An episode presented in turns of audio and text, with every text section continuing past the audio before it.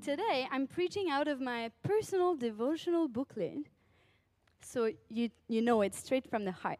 Okay, so we're talking about family and community um, ever since the beginning of the month of July, which means that we're almost towards the end of our series. And I've been enjoying that series so much, haven't you? Yes, and learning keys of doing family well, community well, and it's way more than that. It's applying it, it's act- activating it in our everyday life. It's learning how to love people better, it's learning how to support them in a better way, it's learning how to prepare our future in heaven and bring as many people with us as we can. And so today, today, today, let's open the Bible and let's read a story. So we're going in Acts. Acts 3. And you know what? I've been so inspired with what Pastor Stewart has been saying about being the Pentecost church, the church that's birthed from the Pentecost and from the revival of the Holy Ghost falling onto his church.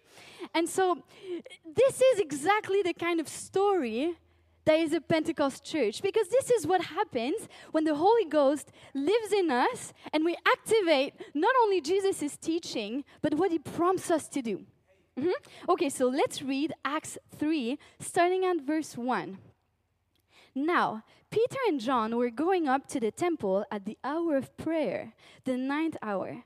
A man lame from birth was being carried, whom they laid daily at the gate of the temple that is called the Beautiful Gate, to ask alms to those entering the temple. Seeing Peter and John about to go into the temple, he asked to receive alms. And Peter directed his gaze at him, as did John, and said, Look at us. And he fixed his attention on them, expecting to receive something from them. But Peter said, I have no silver and gold, but what I do have, I give to you. In the name of Jesus Christ of Nazareth, rise up and walk. And he took him by the right hand and raised him up. And immediately his feet and ankles were made strong. And leaping up, he stood and began to walk and entered the temple with them, walking and leaping and praising God. And all the people saw him walking and praising God and recognized him as the one who sat at the beautiful gate of the temple, asking for alms. They were filled with wonder and amazement at what had happened to them. Let's start from the beginning and make our way through the story together. Is that all right? So it starts with three people. It starts with Peter and John, best buddies since the beginning, day one, when Jesus chose them as their disciples. It's just such a, it's a parenthesis, okay, it's starting well. Peter and John had nothing to be friends to begin with, you know. Peter was already married, he was a grown up man, he was like an old man, like old, like, you know, 30, 40s. And then it was like little John. oh, sorry, I forgot I was at the 8 a.m. service. Oh, I'm so sorry. No, no, no. Sorry, everybody. You understand? Compared to John, who was like the little brother, he was James' little brother. He was so, you know, he was like starting life. He was a teenager. And even after Jesus has gone up to heaven, and then after Pentecost, Peter and John are still like, hey, it's the hour of prayer. Let's go to the temple and pray. You know, they're still friends. And, you know, it's, I don't know, family and community. Church brings unlikely friendships together, and they're lifelong friendships. That's what I wanted to say. Sorry. So, Peter and John, they're walking up to the temple to pray, and then there's this beggar. And today we're talking about this beggar, this um, man that was lame from birth, and we're going to focus on uh, our attention on him and his life. And the title of my message today is Do you have any change? Do you have any change? The beggar. Um, he was born lame, so which means that at the very beginning of his life, he had to learn to do one thing, and if he knew how to do it well, he would survive. And that one thing was to ask for help. This man's destiny, this not destiny, but this man's life, this permanent state, was to constantly ask for help. And if he didn't do it well, or if he didn't do it at all, he would not survive. Hmm? So he had to learn how to do it. And, you know, just even in the story, it says that some, of, uh, some people would bring him to the temple, leave him here for the day, and then come and bring him back. And then for the rest of the day, that man's, you know, objective was to count on the generosity of the people who was going into the temple. Hmm? And so today we're not only talking about this particular man, but we're talking about anyone who could have that kind of beggar mentality. That kind of mentality of, I'm relying on others to give me what I need to survive, and I'm waiting for them at the entry of the temple. And today, because the title of my message is Do You Have Any Change? I'm talking to the Peter and Johns of this church. Mm-hmm. But if you feel in this message that you rely more, like you, you know, you feel like you could be one of those beggar, ment- beggar person, today is your day, and we'll pray for you. Hmm? Okay, so Peter and John, they're walking, they're seeing th- this man, and the first thing they say to, to him is, Look at us. And I love that sentence, and it's really important to get this. When you are ashamed of something, you don't look people in the eye. Mm-hmm. So I could even imagine that scene. Try to imagine the scene with me where there's this man, he's just like, you know, maybe he has a cup and then he's just like shaking the cup and waiting for someone to put something in there. And he's just like this. And then Peter is just like walks and he's like, hey, look at me. You know? He's putting himself not only at his level, but he's trying to connect with him. He's not just like another hand in, his, in this man's life, and just not like another coin in this man's life. He wants to go and connect and have this personal connection with him. And you know, we're talking about the apostle Peter, you know, the disciple, trying to connect with this man. And you know what? There's a lot of love in that statement look at us. At first, when I read it, I was like, yeah, Peter is a bit cranky. He's like, hey, you're asking for my money and you don't even look at me? Like, what, what's wrong? Like, what's up? At first, I thought it was kind of like a, hey, yoo-hoo, if you want my money, at least look at me, you know? But then it's kind of like, no, there's so much love in that statement. It's like, hey, oh, oh I know where this is going and it's going to be good, but first, look at me. Hey, I don't have what you're asking for but I have something better. Okay, trying not to get too carried away. You don't have, yeah, it's kind of like Peter looking at him and be like, hey, you don't have to stay ashamed. You don't have to stay in that position. I'm looking at you and I'm connecting with you, and we're going to be together for today. You're going to follow me into the temple in a couple of minutes because I have trust and I have faith in Jesus, in his power. Mm? So it's kind of like, okay, look at me. And then saying like there is more. Again, what is the title of the message today? Do you have any change? So the, the, the, the answer that Peter is giving him is like, hey, you know what? I, I don't have anything on me. I don't have what you're asking for. I don't have the money or the food or the, the, the, um, um, the clothes or everything that you could be begging for. I don't have it.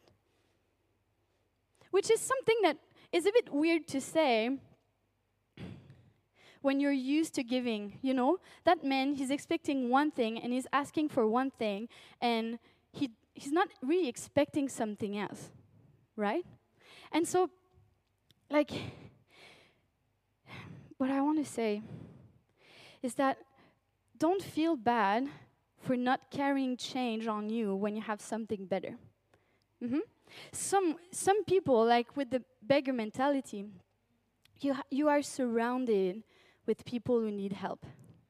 Our society, like, even if you look, even if your family is perfect and your community is perfect, your society is not perfect. And it's filled with people around you just relying on help and relying on support and, and begging for people around them in order to survive. Hmm? And so sometimes it can be a bit overwhelming, isn't it? and you're like, and you keep on giving, and you keep on giving, and you keep on giving, and all of a sudden you don't have any change on you. And you're like, oh, hey, John, I know praying is really important, but so is this man's life. Let's have a fundraiser for this man. you know, don't, oh, you know what? Let's go home. Let's grab a couple of, you know, uh, money. I have money at home. I'll go there and I'll be wi- back with you in 15, 20 minutes. Is that all right? Okay, let's do that. Is that what Peter did? No you don't have what you're asking for. And sometimes love is knowing not only what that person needs, not, not only what that person wants, but what the person needs. Hmm? This is like this is a scripture that I have in my heart for today for you at the 8 a.m. service, but it's also really weaved into my vision for youth ministry. And next week we're going to talk about youth vision for the church. And uh, you know what? People know what they want, but they not always know what they need. And Peter and John in that, that story, they were like kind of the bigger persons. They knew, they believed for something better, and they didn't come into that situation being another hand to give, but they bring change into that man's life. Oh, oh, it's a little play on words. Do you have any change? Oh, yes, I have it. And his name is Jesus. And he can save you, and he can heal you, and he can deliver you. He is the hope for today.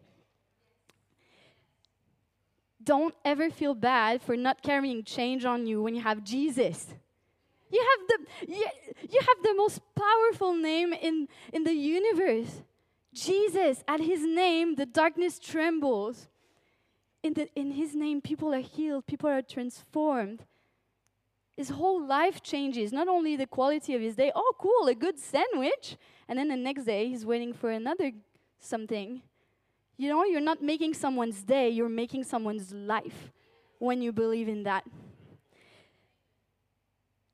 Yeah, and what I wanted to say is that what's kind of sad about this man's situation, we'll talk about the miracle like in, in a second, but let's just like understand this man's life a bit more. His friends live, left him at the temple, and then you, they went back. But the saddest part about this man's situation is that he couldn't enter the temple. He was relying on the other people, the people who went to the, at the temple, but he could not never go there. How sad is that? And sometimes we have people in our lives around us, and I say we, that we're like, okay, let me go into the temple, I'll pray for you, and then I'll get you on the way back.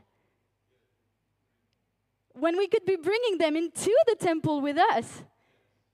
You know, that man, he looked at people, men grown, like successful men, like grown up, like su- successful to the eyes of this man was just to be able to walk, okay? So like he saw like people going back and forth in and out the temple and he could only sit there and watch and hope for those, you know, this this other elite kind of people, the ones who went to pray at the temple to maybe give something to them.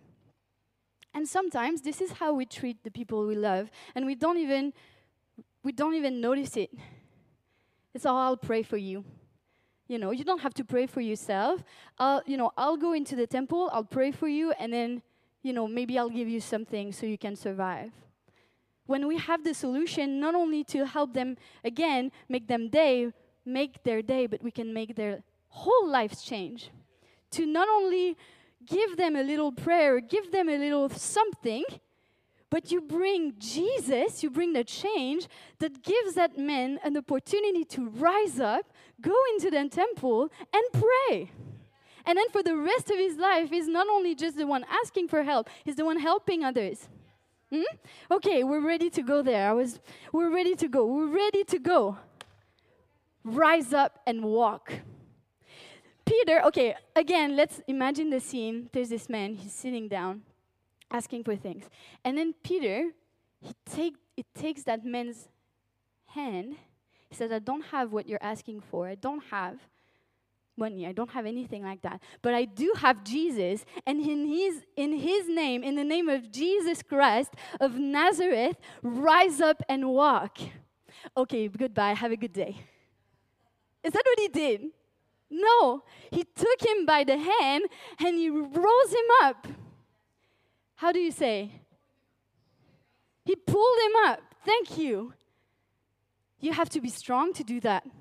You know, it's not just like there's so much power in my words. Okay, you can rise up now. Oh, you don't know how. Oh, well, I have this really great book about how to walk. Um, I'll bring it to you tomorrow. You'll be at the same spot.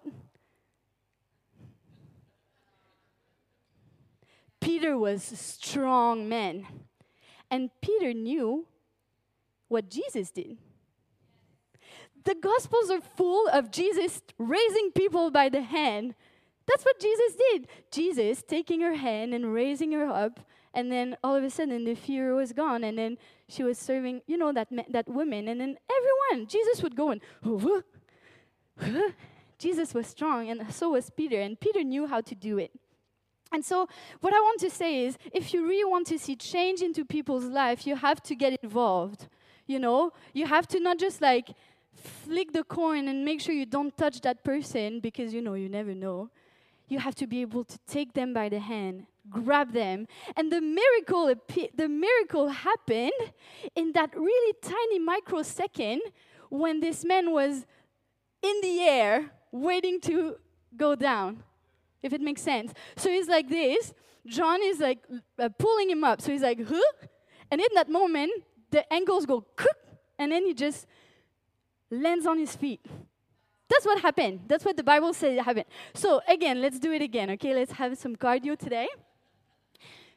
This man cannot walk properly since the beginning of his life. All of a sudden, he's in the air, clock, everything goes better the miracle happens, and then he's like, You know? All of a sudden, hey, hey. And then he starts to like walk, and he's like, oh, oh, it works. It actually works. That's how it happened. And then Peter and John was like, okay, bye, have a good day. no. He was like, hey, we're going into the temple, come with us. And that man follows them into the temple, and finally, he can come into the presence of God by himself, not relying on others' crumbs, but coming for himself, thanking his God. Hmm? Mm-hmm. Come on. We are called to be agents of change in people's life. Not just the little little corn, the little thing that you can bring to bright someone's day we are called to like change people's life in the name of Jesus. And we have to be strong to do that. You have to be able to take them by the hand and lift them up with the strength you have. Imagine if Peter wasn't that kind of a strong man. He could have never rose that, you know, raised that person up. You know, we're talking about a grown man not walking, so he cannot even help you. Do you know how heavy a person is? You know, you have to be strong. You have, and something really, really, really important. You have to be ready to be followed. This technique, like we're, we're, we're studying, we're doing a case study here and being inspired by it for our own lives. So, this story here, this technique, this way of doing things, this I want to get involved and make you better so I don't have to, you know, um, continue giving you, but having you give for yourself, you have to be ready to be followed to do that. You have to be ready to be involved. Imagine if Peter and John was like, okay, well, have a good day, and now we're going praying, and you can go to another temple, or hope you're doing well, goodbye. That's not what he did. That's not what they did. Did, hey, follow us. Because that's, that's the kind of lifestyle Peter and John were accustomed to. Because the people who got saved, the people who got healed, the people who got delivered in Jesus' time, in Jesus' ministry, they would follow him everywhere. Something that really struck me, and you know, like it's out of this, but it's still in Acts, is when they had to choose the 12th disciple in Acts, you know, after after you know Judas and all of that, they said that they picked two from two men that followed Jesus since the beginning. They were there. They were faithful. They saw everything. They were trained. They had the same kind of training, maybe not as close to Jesus as they were, you know, because Peter, he was there on the Mount of Transfiguration, you know. It's like super close, you know, discipleship. But they were there since the beginning. Peter and John knew that in order to see a person's life change, you need to be ready to be followed and you need to have that space in your life. You know, you cannot say, you cannot, you know, you, can, you cannot be honest to yourself when you say, I really want to see that person's life change, but not being willing to invest in that person's life. And I'm not talking about money, I'm not talking about anything like that, because that's what Peter didn't have, you remember? But Peter was ready to be involved in bringing Jesus into that person's life, raising him up, pulling him up from the ground, seeing the miraculous happen and being followed into the temple. And I can hear them, like, I, can hear the people in the temple being like, huh, isn't, isn't that the, eh, who knew? And then Peter's like, I did. I knew it. Who knew? Oh, who knew that men could actually walk? Oh, who knew that men could actually pray? Who knew that teenager could actually serve in the house of God? Oh, who knew that person could actually do those kind of things? I did. This is why I raised him up. This is why I prayed for him. This is why I brought Jesus into their lives. This is what I, you know, love hopes all things. You believe for all things, and you believe for the best future in your, in your people's life around you. And when people go, Oh, who knew? You're like, I did. I did because I saw what Jesus saw, because I saw what God saw, because I saw this man's best future, and his best future was not to keep on begging for the rest of his life. His best future was to be in a temple with me and be my brother and pray with me and have that that you know we're not like this the church is not like a, an elite kind of people who meets together and pray. And maybe if you follow some instructions, you can belong there, you know. We want as many people to come here as possible, right? When we have a prayer meeting, we don't want to have just like, you know, like that, the prayer warriors of the church that, you know, we want everyone to be at the prayer meeting. You know, there's no hierarchy in the church of people according to how spiritual they are. You know, and that man, as a beggar, he was worshiping louder than anyone else in the temple that day. And he was running back and forth and he was praying and he was worshiping and he was singing and was saying, Thank you, Jesus! And he was like running everywhere because he could. And then people was like, Oh, that man's being really loud. Oh, better have it. Ah, isn't it the beggar at the ah? Huh. And then those people went back home and said, hey, you didn't like did you know like that person is healed? Like, huh? Who knew? I did. Today this is a message of faith and this is a message of, of hope for the best future for your family's life, for your community life. Stop, you know, sometimes we can be discouraged because we don't have what these people are asking for. You know? I don't have, you know, I don't have what it takes. I don't, I don't know how to support you well. I don't know. I have Jesus, though. Look at me. Connect with me. Are you ready? I'm going to take your hand and you're going to follow me. Are you ready? Just take a big breath. In the name of Jesus, rise up and walk. This is, this is, this is what we want. This is what we're supposed to be doing. And we have to be ready to be followed, and we have to be ready to do it and get our hands dirty to say the truth. It hurts. Can you imagine saying that to someone here today? Oh, I don't have what you're asking for. You're asking for me to have pity for you and to say, oh, poor you. I don't have that today. How rude. That's what Peter did. Oh, sorry, buddy. I don't have, you know, I don't have when it. Of course, he had some money, you know, of course.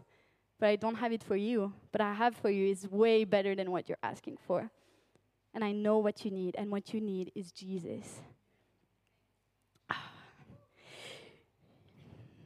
How can the life of the beggar change if we continue to treat them as beggars?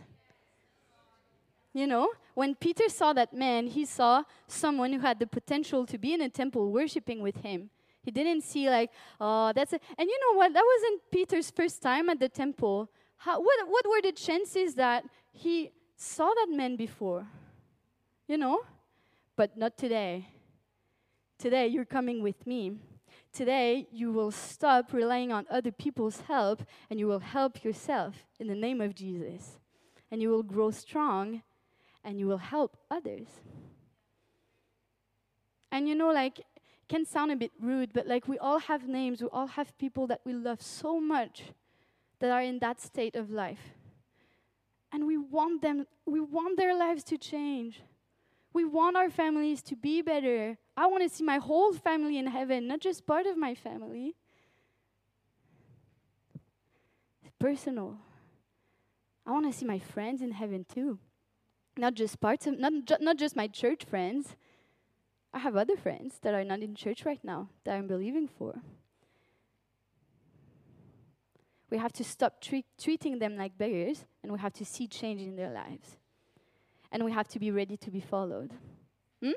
So, again, the question is do you have any change? And the answer is supposed to be yes, and his name is Jesus. Hmm? Let's pray. Lord, I thank you because one day you changed our lives. I thank you because one day we were that beggar running back and forth in the church saying, Thank you, Jesus. That was us. Thank you so much for that day.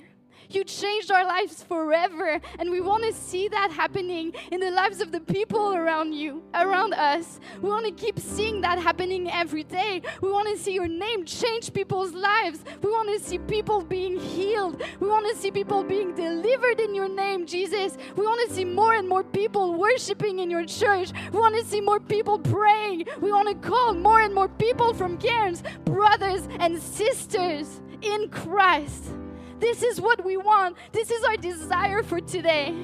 Give us that strength, Lord, oh, to come and pick them up and rise them up and pull them up and see the miracle in their lives. Give us that strength. Give us that faith in your name, the name that moves mountains. We want to see that. We're hopeful for tomorrow.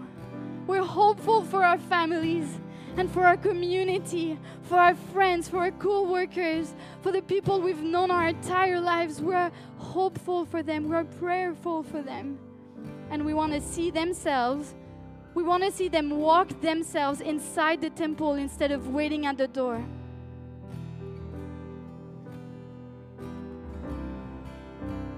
Your name is glorious. Glorious name. We put our faith in your name today, Jesus. And we're ready to see amazing things come to pass. And what a privilege to say that it's in your name that we prayed today. In your name, Jesus. We all agree. Amen.